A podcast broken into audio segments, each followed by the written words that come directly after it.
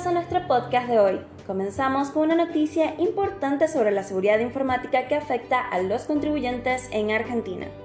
La Federación Argentina de Consejos Profesionales en Ciencias Económicas nos trae una actualización sobre la situación en la Administración Federal de Ingresos Públicos. Por razones de seguridad, la FIC ha decidido bloquear preventivamente las cuentas afectadas por la filtración de clave de usuario en la Darknet. La mañana de hoy, la cuenta de ex Birmingham Cyber Alerts alertó sobre la filtración de más de 80.000 claves fiscales de la FID en la Darknet. Es crucial destacar que esta situación no se originó desde la propia FID, sino que se trata de miles de credenciales robadas a los usuarios mediante diversos métodos y posteriormente consolidadas en una base de datos que circula en la Darknet. Este incidente representa un riesgo significativo para los ciudadanos argentinos, ya que la clave fiscal no solo se utiliza para gestionar información impositiva confidencial, sino también para una variedad de trámites estatales, como el manejo de dominios, identidad, entre otros. Expertos en seguridad informática subrayan la importancia de tomar medidas inmediatas para mitigar el riesgo. La recomendación principal es cambiar de inmediato las claves fiscales. Y es exactamente el cambio tomado por la FIC al bloquear y solicitar el blanqueo de las cuentas. Como buena práctica, sugieren realizar este cambio de forma regular, incluso mensualmente, dada la naturaleza sensible de la información vinculada a estas credenciales. También se destaca que la clave fiscal a menudo se comparte a terceros, como contadores, quienes pueden no contar con los más altos estándares de seguridad. Por lo tanto, se enfatiza la necesidad de un enfoque proactivo por parte de los usuarios para proteger su información.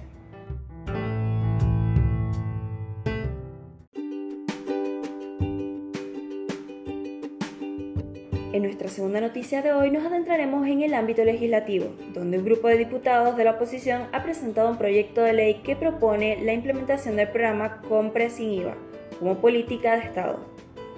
El objetivo es reducir la carga impositiva sobre los bienes de la canasta básica alimentaria. Este proyecto retoma una propuesta que ya había obtenido media sanción en la Cámara Baja el año pasado, pero no llegó a tratarse en el Senado con la composición anterior.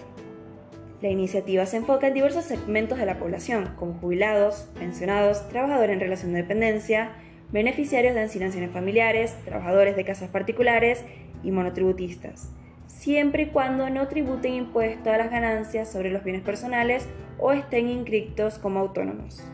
Para este grupo de personas se contempla la devolución del IVA de las compras realizadas cada mes, con un límite equivalente al IVA contenido en una canasta básica alimentaria para un hogar tipo 2. Es importante destacar, según el proyecto de ley, para acceder a este beneficio, las compras deben realizarse mediante tarjeta de débito y crédito, así como compras que operen bajo la modalidad de pago electrónico inmediato y débito en cuenta a través de código QR. Una propuesta interesante que busca aliviar la carga financiera para sectores específicos de la población.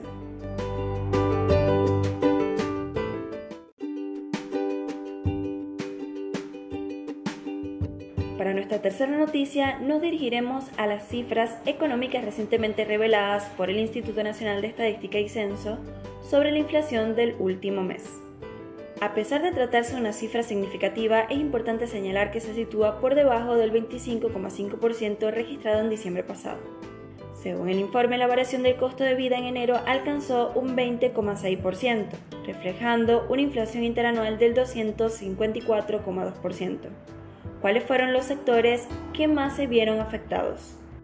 La división con el mayor aumento fue la de bienes y servicios varios, con un 44,4% impulsada principalmente por el incremento en artículos de cuidado personal.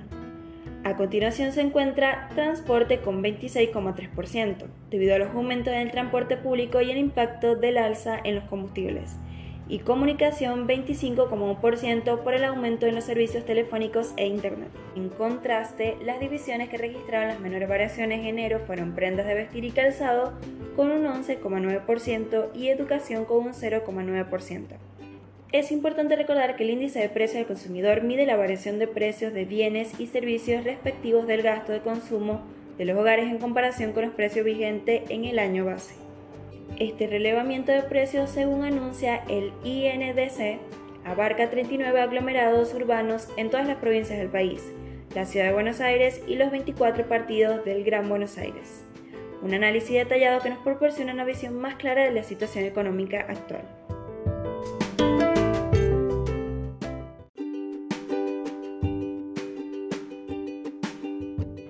En este último segmento abordaremos las recientes modificaciones en el servicio Convenio Multilateral CIRFERE Web DDJ para la jurisdicción de Tucumán vigentes a partir del periodo de enero 2024. La actualización implica la inclusión de un nuevo apartado que requiere la declaración del saldo a favor del contribuyente. Se destaca que este paso es obligatorio, ya que el sistema no permite cerrar la declaración jurada sin proporcionar esta información crucial. Al imprimir el CM03 se genera una hoja adicional que detalla la información específica, incluyendo el saldo a favor para la jurisdicción de Tucumán. Surge la pregunta sobre si esta modificación es el primer paso hacia el abandono definitivo del aplicativo CIAPRE, que aún está en vigencia en enero de 2024 y cuenta con una nueva versión. A pesar de la intención declarada por el FICO de Tucumán de eliminar el CIAPRE para los contribuyentes del convenio multilateral, hasta ahora, esto no ha pasado de ser una expresión de voluntad. La situación sigue desarrollándose y estaremos atentos a futuras actualizaciones. Nos vemos mañana en un nuevo episodio. Que tengan un excelente día.